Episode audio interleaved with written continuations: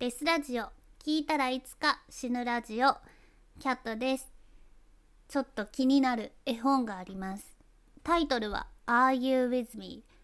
あなたは僕と一緒にいる？っていうタイトルの絵本です。子供向けに書かれていてこの本は親を突然亡くしてしまった子供たちに向けて書かれた本です。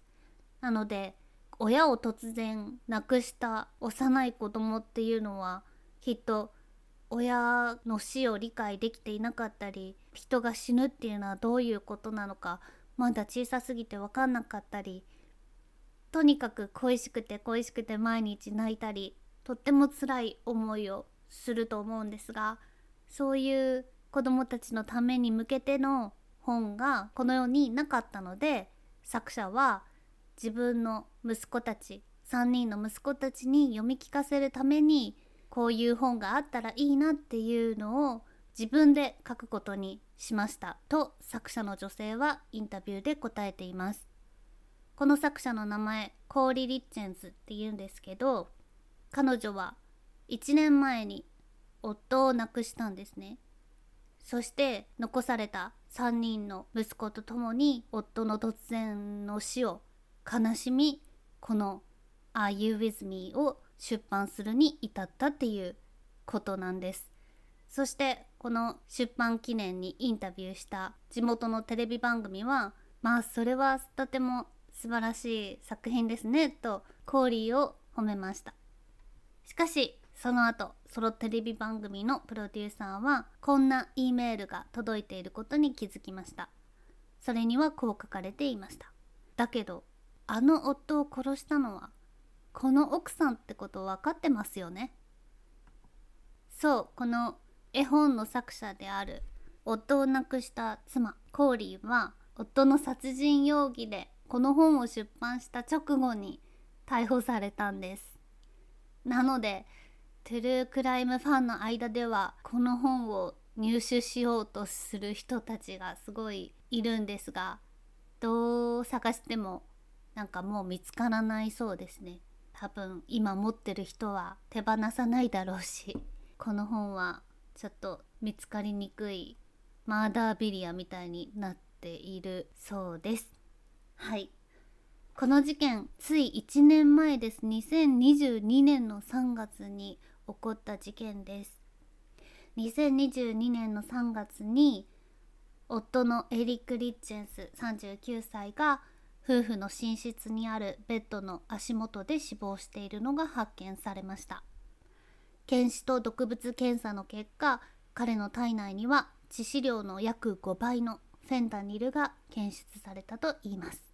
ざっとこの夫婦のことを見てみたいなと思うんですけどエリックは地元でも有名なお金持ちの家財閥みたいな感じで裕福な家だったんですがそのお金をただ単に散財するというわけでもなく家族みんなが一生懸命働いて得たお金だったし彼らは遊んで暮らすというよりも一生懸命働くっていうタイプの本当にいい人たちだっていうふうに言われていました。エリックもそうで家族全員で牧場に飼っている動物たちの世話をしたりして成長し敬虔なモルモン教徒として育てられメキシコシティで流暢なスペイン語を学びペラペラ話せるまでになりその後ユタ大学に進学し国際学で博士号を副専攻でスペイン語を取得しました。そして最初の結婚をジュリーという女性とするんですが、まあ、ちょっとうまくいかず2人は離婚してしまいます。そしてその時にエリックは深く傷ついてしまいそれから何年も恋愛をするようなことはありませんでした。仕事としては友人のビジネスパートナーのコーディと一緒に石膏会社を立ち上げ一生懸命働いていました。でもちろん部下に何もかもやらせるようなタイプの人間じゃなかったので自らがホームデポっていうホームセンターに出向いては材料とかを自分の手で買ってくるっていう生活をしてました。なので結構このホームデポに入り浸ってたんですね。めっちゃ常連だったそうです。そこのホームデポにはなんかホームデポのお母さんって呼ばれるようなみんなにすごく好かれているおばさんの従業員がいたんですけどキャッシャーの人がいたんですけど他の列がすごい並んでたとしてもみんなわざわざ並んででもそのお母さんと一言話がしたい顔を見たいっていう理由でそこに並んだりとかするぐらいみんなから好かれているキャッシャーがいました。そのあのお母さんの特にお気に入りだったのがこのエリックでこの日もそのおばさんがキャッシャーをしている時に自分の列の後ろにエリックが並んだことを見て目が合った時に目くばせして隣をレーンをちらっとこう見たんですねするとその隣のレーンには新しく入った新人の若い女性がキャッシャーをしてたんですいやもうここ並んでないで隣に行ってその子に話しかけなよみたいな感じで教えたところエリックもにっこりうなずいてそのまま隣のレーンに移ったそうです。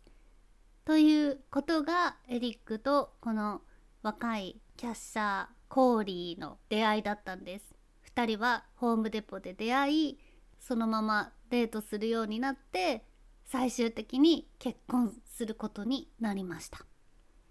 コーリーの方は幼少期についてはあまり知られてないんですがウェーバー大学で医療管理学の博士号を取得しユタ州立大学で人事学の博士号を取得したのでまあ頭が悪いわけじゃない。しっかり勉強もしてその当時はホームデポで働きながらデザイン会社での仕事とか病院での仕事とかを掛け持ちしていたそうです。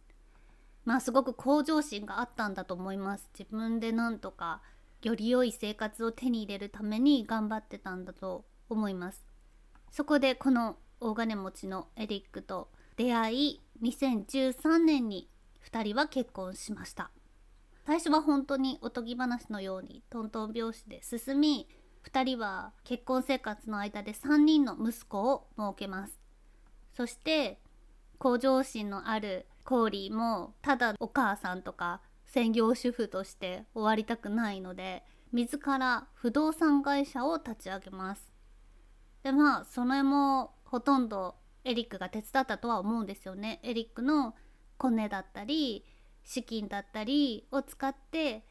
立ち上げたんだとは思うんですが結構うまくいっていて仕事でも成功するっていうそして幸せな家庭に3人の息子がいるっていう人生が一見うまくいっているように思えていたのですが2020年頃から2人の様子が少しおかしくなります。2020年に夫婦がヨーロッパに旅行に行ったんですけどその時に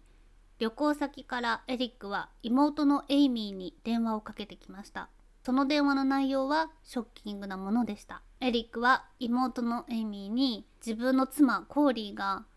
飲み物を用意してくれたんだけどそれを飲んだらすぐに気分が悪くなった。吐き気がしてしんどくなったのでこれはきっと毒が入ってるに違いないっていうことだったんですね。100%つまり毒を盛られたのかどうかを確かめることはできないけどなんか怖い。もしかしたら殺されるかもっていう相談をエリックは妹に打ち明けていました。そしてこの頃コーリーが新たに投資したいと言って購入しようとしていた邸宅が本当にどう考えてもお金にならないんじゃないかっていう微妙な家だったんですね。そもそも未完成で壁とかがまだ塗られていないししかも何もない敷地の中にポツンとあるような家だったのでこれ買って利益を出して売ることができない。そもそも200万ドルもするし投資する価値がないって夫は真っ向から反対したんですけどなぜかコーリーがすごく気に入って絶対これを買うからって言い張り夫婦の中ですごい喧嘩になったそうです。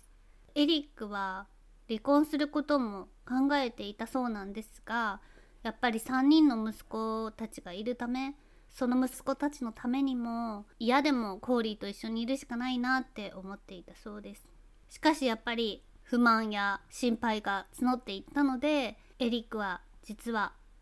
妻に内緒で自分がもし亡くなったら全財産を妹のケイティに託すっていう風に保険の契約を書き直しました。そして2022年2月14日バレンタインの日ですがこの日にコーリーが作ったサンドイッチをエリックが食べたところまたジンマシンが出始めて息ができなくなって2年前の旅行がフラッシュバックしたかのような状況になりました。ここでもエリックは生き延びるんですがもうこれは2回目なんで絶対妻は自分を殺そうとしてるっていうことは確信を持っていたと思います。そしてそのバレンタインのサンドイッチから1ヶ月も経たない3月3日の夜9時頃コーリーはエリックにモスコミュールを作り THC のグミと一緒に彼が横になっている寝室まで運んでいきました。これがエリックの最後でエリックは亡くなってしまうのでコーリーの証言なんですがコーリー的には夫にモスコミュールを作りも飲ませた後息子の一人が目を覚まして泣き出したので子供部屋の方に行き息子のベッドに一緒に横になって寝かしつけているうちに自分も眠ってしまったと。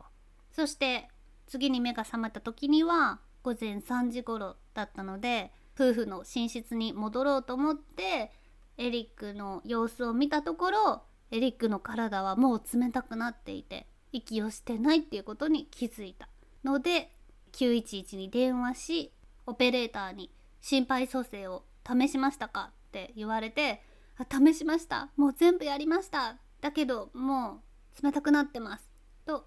言ったんですね。この時に警察やお医者さんが来たんですけどエリックは口から血を吐いて亡くなっていたんです。でその血が、ま、全く汚れていないことから本当にコーリーが心肺蘇生を試みたとは思えないっていう状況でした。そしてこの後コーリーはエリックが自分に譲渡されると思っていたエリックの資産が全て妹のケイティに帰属させるって書かれていることを発見し怒り狂うんですね。でここで怒り狂いますがそういう態度は良くないじゃないですか。なのでコーリーは警察が静かに捜査を続けている間一旦おとなしくし息子たちに向けての絵本を執筆することにしたんです。父親は肉体的にはもうここにいないけど精神的にはいつも息子たちと一緒にいることを忘れないでほしい。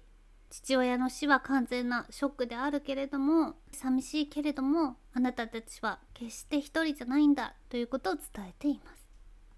しかし今年コーリーは夫エリックに対する第1級重罪殺人罪で逮捕されたんです。